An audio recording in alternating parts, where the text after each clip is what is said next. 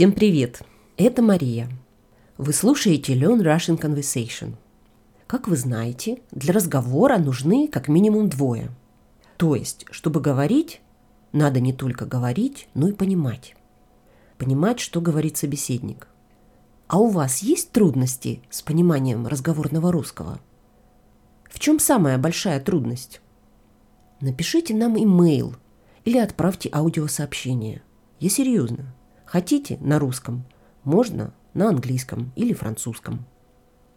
Наш адрес speak at lrcpodcast.ca Привет, Мария.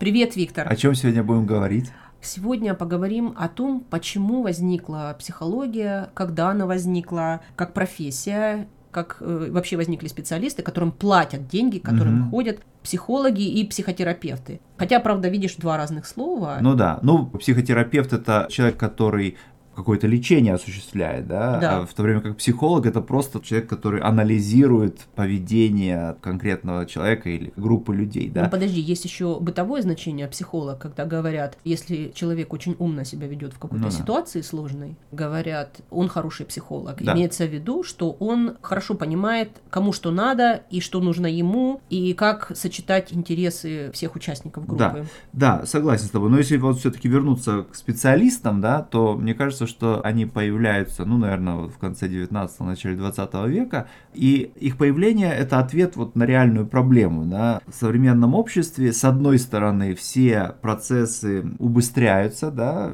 жизнь становится более интенсивной, количество людей, с которыми мы повседневной жизни встречаемся, контактируем, увеличивается, да, а с другой стороны, наше общество становится все более и более как бы вежливым, да, то есть наше поведение... Ну, вынужденно. Ну да, оно ставится в все более и более жесткие поведенческие рамки, то есть вот те возможности для эмоционального выплеска, которые существовали в прошлом, там, в средние века, например, да, когда какой-то конфликт, и люди там начинали драться, да. Морду бить. Морду бить, да. Подрались, да, но после этого и погасили конфликт. Да, самым. да. А тут получается, что есть источник стресса, да, но не достают возможности вот для выплеска эмоционального, да, и это создает потребность в психотерапевтах, в психологах-консультантах. Да, ну то есть можно вот так, если обобщая и упрощая, mm сказать, что психотерапия заменила собой мордобой. Ну да, она заменила собой мордобой, но я еще также и отметил бы другие вот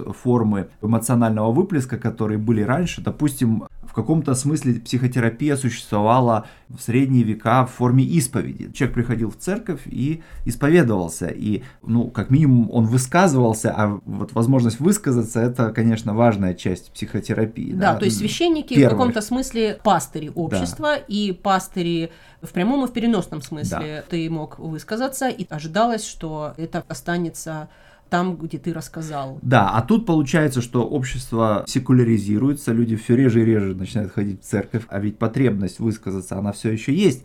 Потом была другая форма, значит, эмоциональной разрядки, это была дружба, да, среди образованных людей. В 18-19 веке это гораздо более интенсивное взаимодействие. взаимодействие, да, чем дружба сейчас. Дружба сейчас это как бы, ну, формально хорошие отношения, да, приятельство, если угодно. А тогда друг это был человек, который играл важную роль в твоей жизни, Слушай, вот помогал. я не согласна, то, что, о чем ты говоришь, оно где-то напоминает мне стереотипы, потому mm что можно найти образцы дружбы в современном мире, но, может быть, я с тобой соглашусь, что дружба выполняла вот эту функцию, mm-hmm. да, психотерапии, и это очень изменилось в современном мире. Человек сейчас там друг или приятель, mm-hmm. он не может выполнять функцию психотерапевта, потому что жизнь очень усложнилась. Да. И вот ты знаешь, то, что ты вот так системно описал про возникновение этой потребности, э, именно с этим связано то, что психотерапевты говорят о том, что не обязательно ждать кризиса, чтобы прийти на консультацию.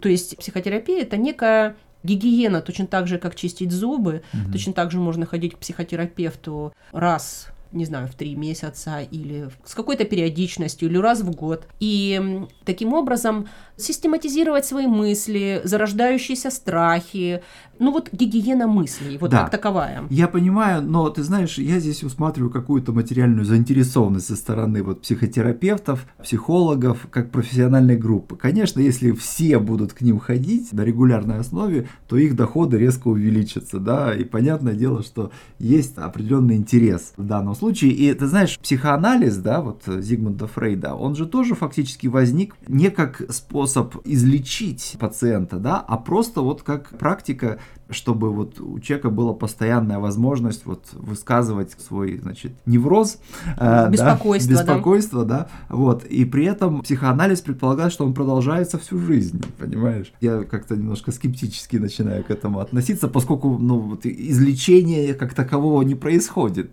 Ты прав, и примером этого я могу назвать цены в Канаде на психотерапию.